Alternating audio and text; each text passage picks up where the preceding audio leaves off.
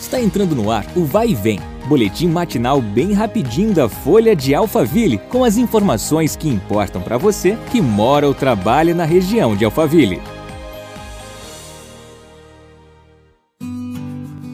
Olá, tudo bem? Eu sou a Beatriz Bononi e seja bem-vindo ao nosso podcast. Vamos aos destaques. O relatório Observando o Tietê 2021, divulgado pela Fundação SOS Mata Atlântica na quarta-feira, dia 22, revelou que a qualidade da água da bacia hidrográfica do rio Tietê apresentou uma melhora. Segundo o estudo, dos trechos de rios e corpos d'água analisados, 73,1% deles apresentaram qualidade da água regular, 16,9% ruim e 10% boa. No levantamento, não foram identificados corpos d'água com qualidade ótima ou péssima.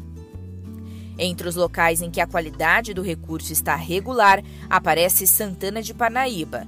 De acordo com o relatório, próximo à ponte sobre o rio Tietê, houve uma melhora da qualidade da água em relação ao ano passado, quando a avaliação foi ruim. O monitoramento não foi feito no trecho da bacia, em Barueri. Nesta quinta-feira, dia 23, Barueri lançou o programa Barueri Cidade Sustentável para a implementação da Agenda 2030 de Desenvolvimento Sustentável da Organização das Nações Unidas, a ONU. O objetivo é articular ações para cumprir as metas dos 17 Objetivos de Desenvolvimento Sustentável.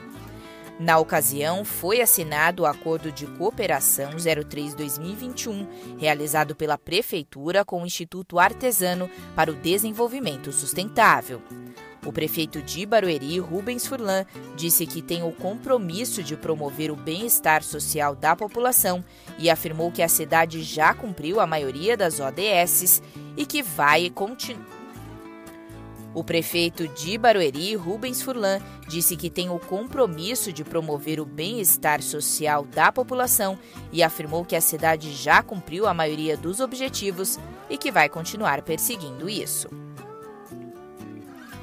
Nosso próximo encontro é amanhã. Até lá! Vai e vem o boletim da Folha de Alphaville. Compartilhe!